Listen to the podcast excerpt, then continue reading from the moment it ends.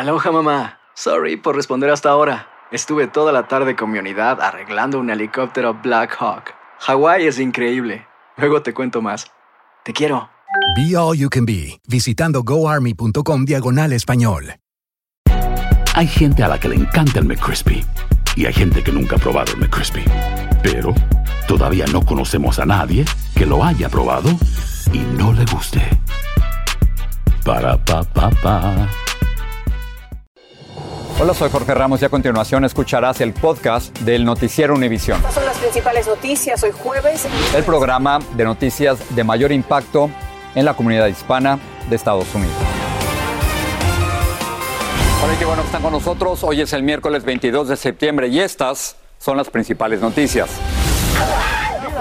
Autoridades federales están liberando a muchos haitianos de los que llegaron a la frontera de México y Texas, esto según informa la prensa asociada, pero esta versión contradice declaraciones públicas del gobierno del presidente Biden de que miles enfrentan la deportación inmediata. Muy feliz porque ya hay algunas veces que ya no podemos conseguir comida, muy difícil porque tienes que estar durmiendo en el piso, te pican los bichos. La Agencia Federal de Alimentos y Medicinas planea autorizar la tercera dosis de la vacuna de Pfizer en contra del COVID para personas vulnerables y de 65 años o más. La oficina del censo asegura que los hispanos son ahora la minoría más numerosa de Chicago. Los guatemaltecos están impulsando ese crecimiento poblacional. Y el Canelo Álvarez y Caleb Plan querían promover su pelea del 6 de noviembre, pero se adelantaron con insultos personales y golpes sin guantes. Este es Noticiero Univisión con Jorge Ramos e Ilia Calderón. Muy buenas noches, comenzamos el noticiero otra vez en la frontera, en ese puente internacional entre México y los Estados Unidos. No está muy claro qué es lo que el gobierno de los Estados Unidos está haciendo con los migrantes haitianos. Públicamente ha dicho que los está deportando, pero tenemos reportes que indican que a muchos los están dejando quedarse aquí, en los Estados Unidos. Pedro Rojas informa desde Del Río.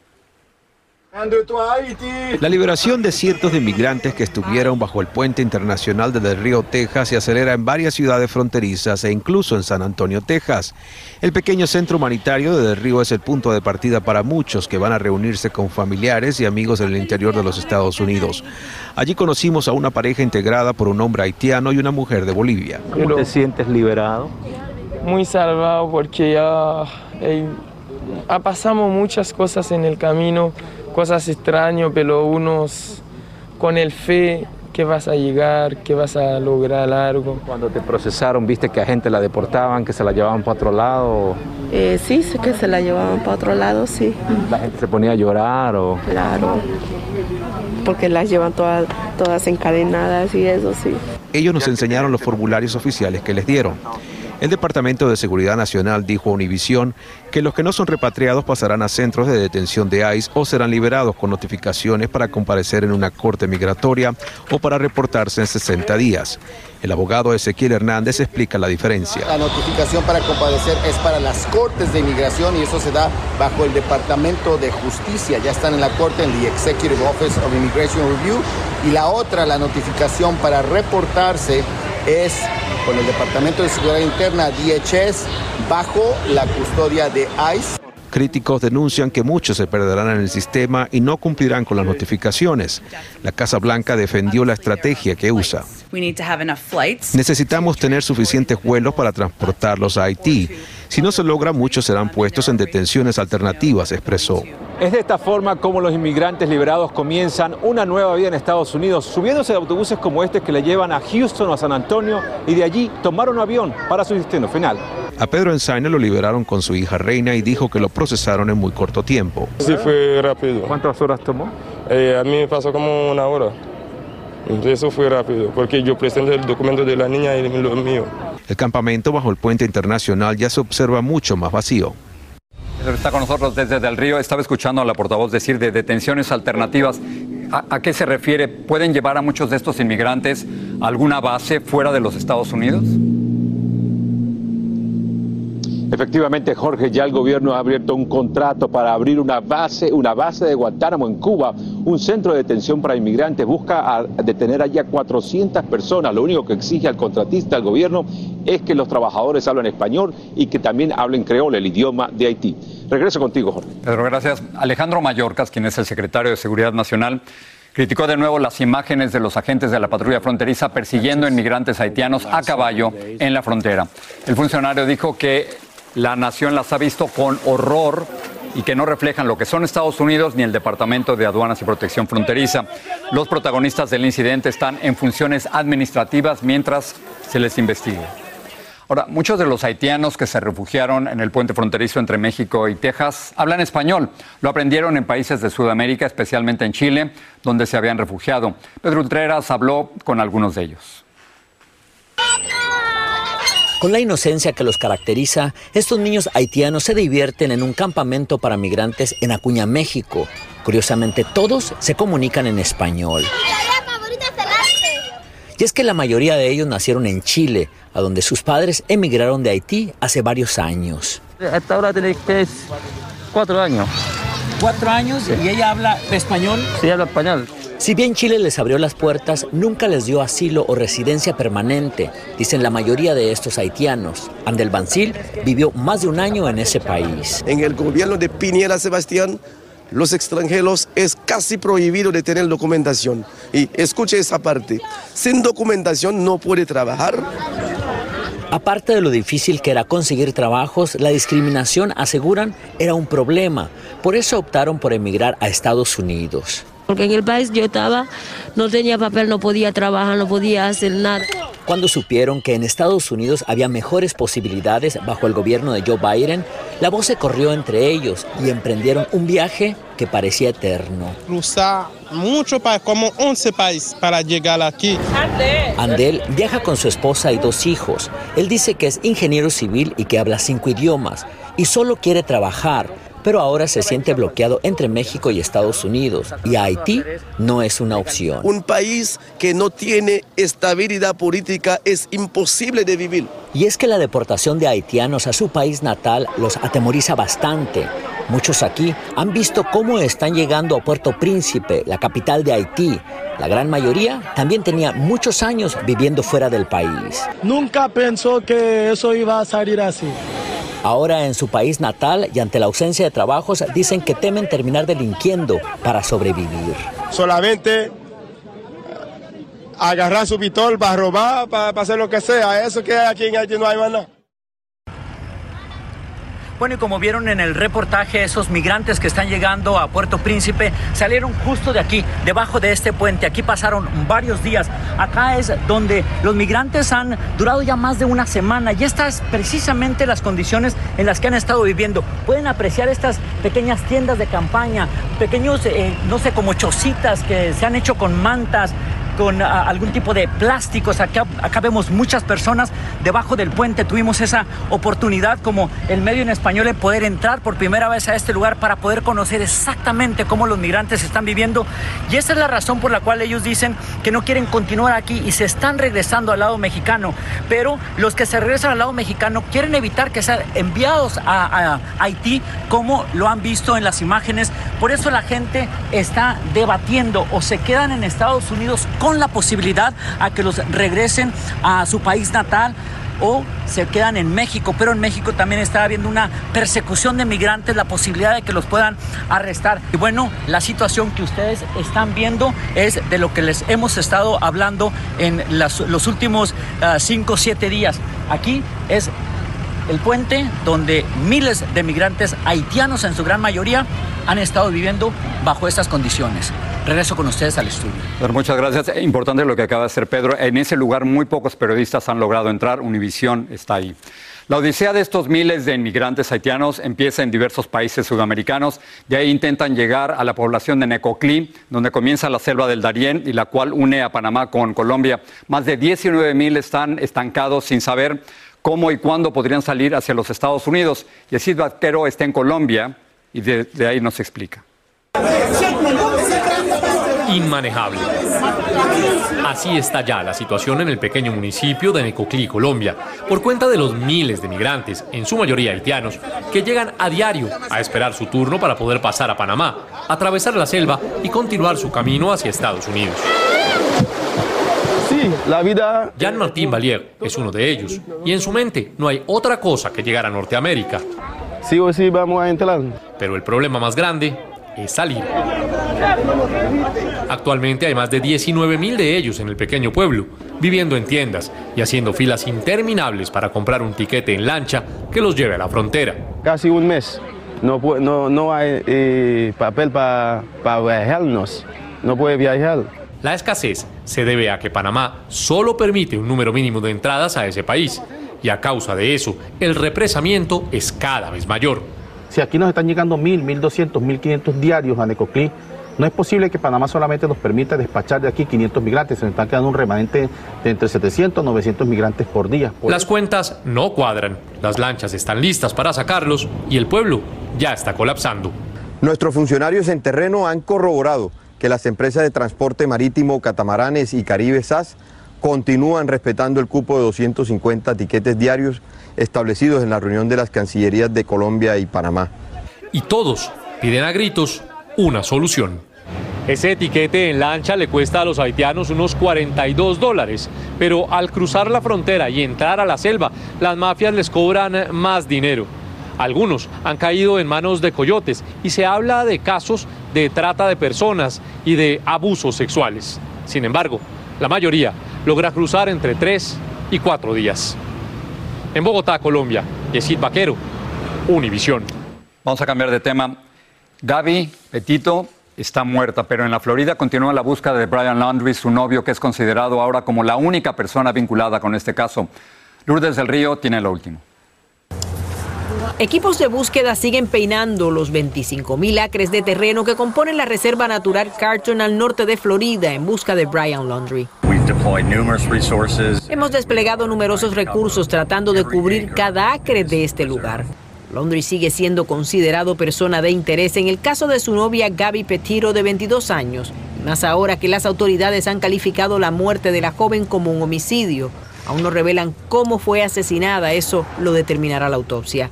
Cabe destacar que aunque las autoridades den con su paradero, este sigue siendo solo persona de interés y no un sospechoso. Pueden pedir interrogarlo, lo cual él puede aceptar o rechazar y mantener silencio bajo la quinta enmienda de la Constitución. El cadáver de Gaby apareció cerca del Parque Nacional Grand Teton el domingo. También se descubrió una misteriosa cruz hecha de piedras que simula una tumba. Se ha dado a conocer otro relato de un testigo del 12 de agosto cuando la policía fue llamada por una disputa doméstica entre la pareja. Un hombre le dijo a la policía que los vio discutiendo y que en un momento dado estaban peleando por un teléfono. Los memoriales o monumentos improvisados crecen desde su ciudad natal en Long Island hasta Northport, donde un letrero dice, esta área reservada para el memorial de Gaby Petiro. Esta imagen de una persona que se parece a Laundry fue captada el lunes por una cámara de vigilancia del condado de Okaloosa. Las autoridades locales dicen que buscaron allí pero no encontraron nada. Sin embargo, no descartan que pueda ser él. Hoy, a la búsqueda se unieron vehículos acuáticos y buzos entrenados, pero la policía se apresuró a aclarar que eso no significa que se haya encontrado nada. Explican que el 75% del área que están buscando en esta reserva natural está bajo el agua, por lo que este tipo de ayuda era necesaria.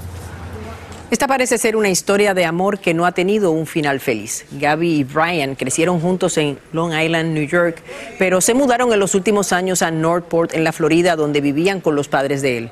Por ahora, hay más preguntas que respuestas. Lourdes, muchísimas gracias. En California, el hombre acusado de asesinar a Christine Smart será juzgado por la muerte del estudiante universitaria en el año 1996, esto según la Fiscalía del Condado de San Luis Obispo. Los fiscales dicen que Flores violó o intentó violar a Smart de 19 años antes de matarla. El expresidente Donald Trump presentó una demanda contra su sobrina Mary Trump y varios periodistas del periódico The New York Times por revelar su información fiscal. Trump alega que su sobrina violó un contrato de confidencialidad de toda la familia del año 2001. La demanda dice que los periodistas supuestamente presionaron a Mary Trump para que revelara los impuestos pagados por Trump.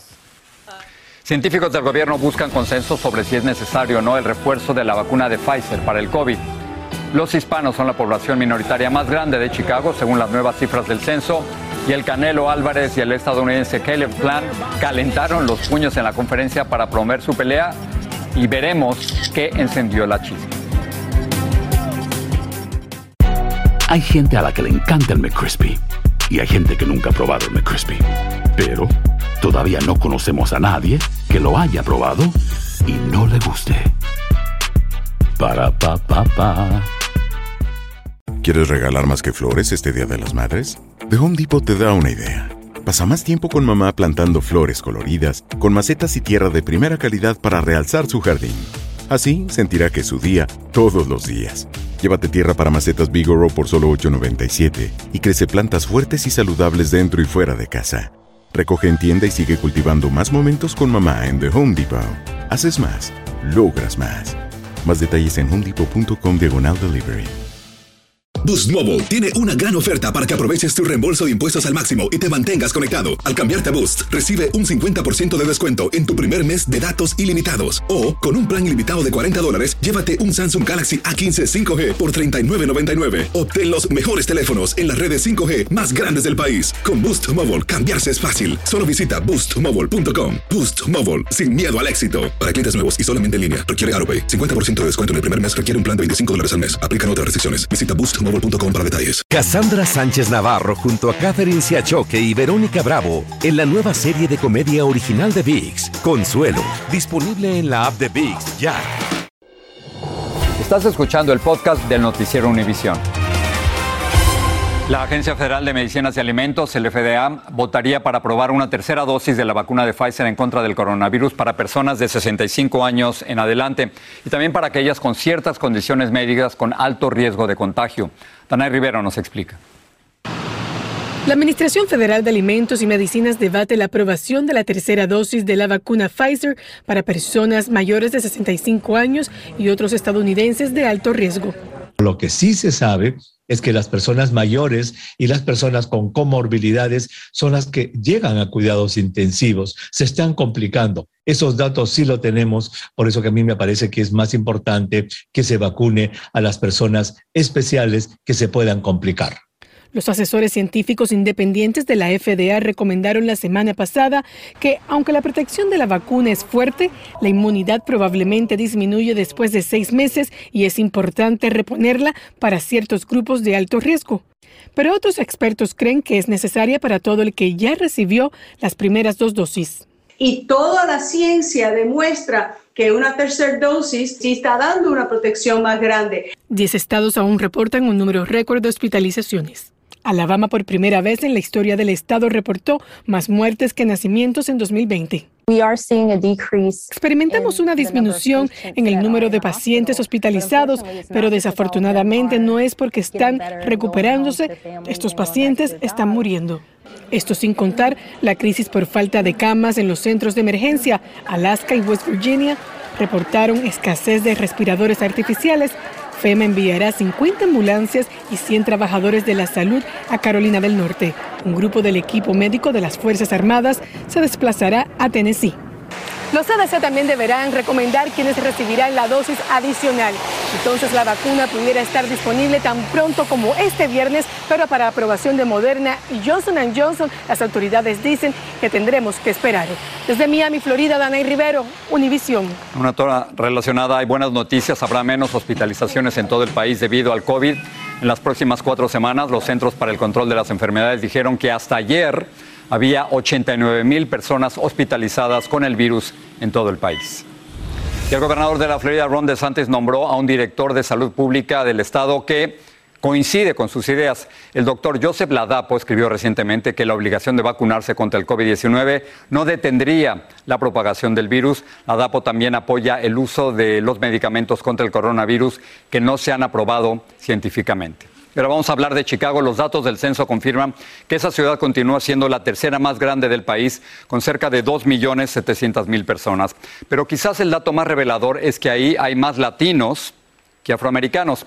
Viviana Ávila nos cuenta de los guatemaltecos que están cambiando la ciudad de los vientos.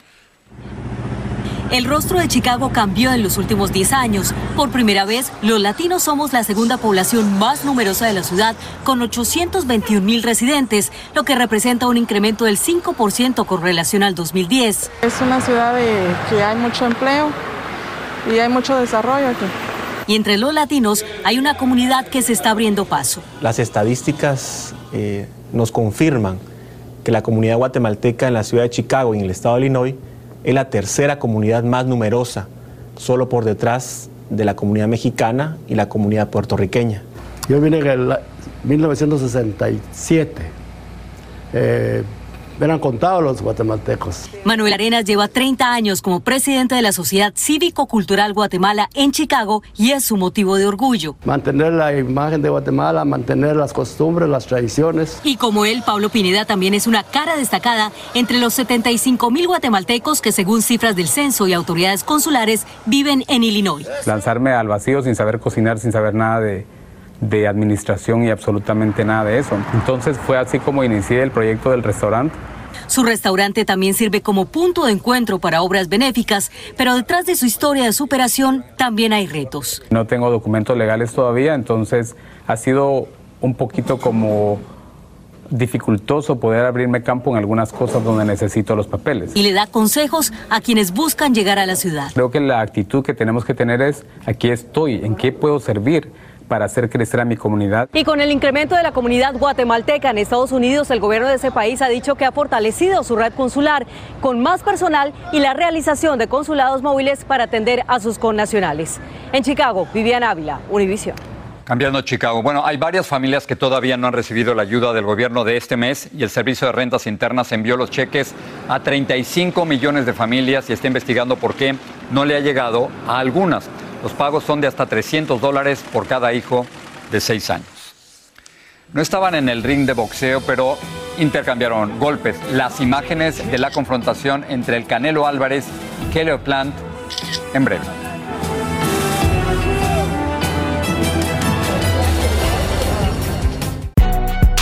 Si no sabes que el Spicy McCrispy tiene Spicy Pepper Sauce en el pan de arriba y en el pan de abajo, ¿qué sabes tú de la vida? Para, pa, pa, pa. Boost Mobile tiene una gran oferta para que aproveches tu reembolso de impuestos al máximo y te mantengas conectado. Al cambiarte a Boost, recibe un 50% de descuento en tu primer mes de datos ilimitados. O, con un plan ilimitado de 40 dólares, llévate un Samsung Galaxy A15 5G por $39.99. Obtén los mejores teléfonos en las redes 5G más grandes del país. Con Boost Mobile, cambiarse es fácil. Solo visita boostmobile.com. Boost Mobile, sin miedo al éxito. Para clientes nuevos y solamente en línea, requiere AroPay. 50% de descuento en el primer mes requiere un plan de 25 dólares al mes. Aplican otras restricciones. Visita boostmobile.com para detalles. Cassandra Sánchez Navarro junto a Catherine Siachoque y Verónica Bravo en la nueva serie de comedia original de VIX, Consuelo, disponible en la app de VIX ya. Sigue este podcast en las redes sociales de Univision Noticias y déjanos tus comentarios. La empresa Apple está trabajando en un programa de computación que podría detectar signos de depresión y otros problemas de salud mental. Esto se detectaría examinando los niveles de actividad física y los patrones de sueño. Esta noche en la edición nocturna, un juez falló en contra del Servicio de Inmigración al considerar que la agencia viola la ley al detener a menores no acompañados cuando cumplen los 18 años de edad para deportarlos. Los Dreamers alzan la voz y exigen frente al Congreso que usen todas las herramientas posibles para que se incluya la vía a la ciudadanía dentro del presupuesto. Se acusan de homicidio a una madre e hija hispanas que supuestamente realizaban procedimientos estéticos invasivos, esto tras la muerte de una mujer a la que le inyectaron silicona en sus glúteos. Vamos a hablar de boxeo o algo parecido. La pelea entre Saúl de Canelo Álvarez y el estadounidense Kelly Plant tuvo la mejor publicidad posible. ¿Y cómo lo lograron? Bueno, con los golpes que ambos se dieron, los dos boxadores, durante una conferencia de prensa en la que estaban los dos para promover su próximo combate, no el de hoy. El Canelo afirma que Plant lo insultó y que por eso él respondió de esa manera con un golpe. Pero como nos reporta nuestro corresponsal Jaime García, sin la menor duda, hay otras interpretaciones de lo que ahí pasó.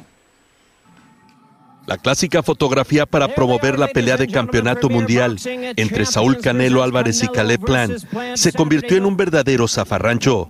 Cuando el campeón mexicano empujó al estadounidense, quien responde pegando con la mano abierta en el rostro del Canelo, quien se defiende lanzando dos rápidos ganchos de izquierda antes de ser separados por los sorprendidos promotores. No es sorpresa, claro que no. Hay muchas otras peleas en las que se ha dado justamente lo que es ese tipo de roces. En el pómulo de Caleb quedó una pequeña herida luego del altercado, que ha provocado polémica entre los aficionados al boxeo. No, pues está mal.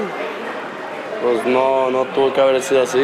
Está bueno, está bueno, neta. Ojalá se lo lleve y le parta toda su... Durante la conferencia de prensa los ánimos se caldearon cuando el entrenador de Canelo Álvarez respondió abiertamente a las serias acusaciones que Caleb ha lanzado previo al combate del próximo noviembre. El hecho de que supuestamente estarían dopando a peleadores, lo cual pues no, no puede probarse.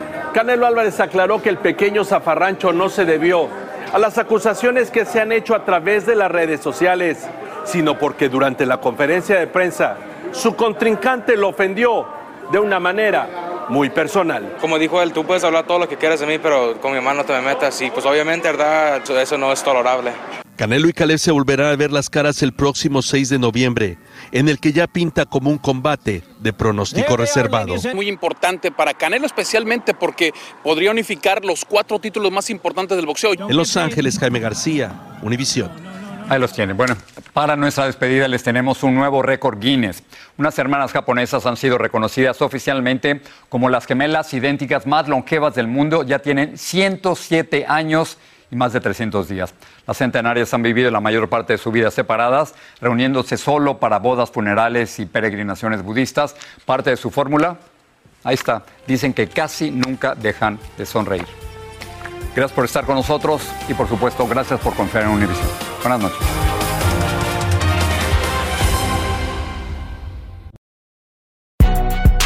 Si no sabes que el Spicy McCrispy tiene Spicy Pepper Sauce en el pan de arriba y en el pan de abajo, ¿qué sabes tú de la vida? Para, pa, pa, pa. Boost Mobile tiene una gran oferta para que aproveches tu reembolso de impuestos al máximo y te mantengas conectado. Al cambiarte a Boost, recibe un 50% de descuento en tu primer mes de datos ilimitados. O, con un plan ilimitado de 40 dólares, llévate un Samsung Galaxy A15 5G por $39.99. Obtén los mejores teléfonos en las redes 5G más grandes del país. Con Boost Mobile, cambiarse es fácil. Solo visita boostmobile.com. Boost Mobile, sin miedo al éxito. Para clientes nuevos y solamente en línea, requiere AroPay. 50% de descuento en el primer mes requiere un plan de 25 dólares al mes. Aplican otras restricciones. Visita boostmobile.com para detalles. Cassandra Sánchez Navarro junto a Catherine Siachoque y Verónica Bravo en la nueva serie de comedia original de VIX, Consuelo, disponible en la app de VIX ya.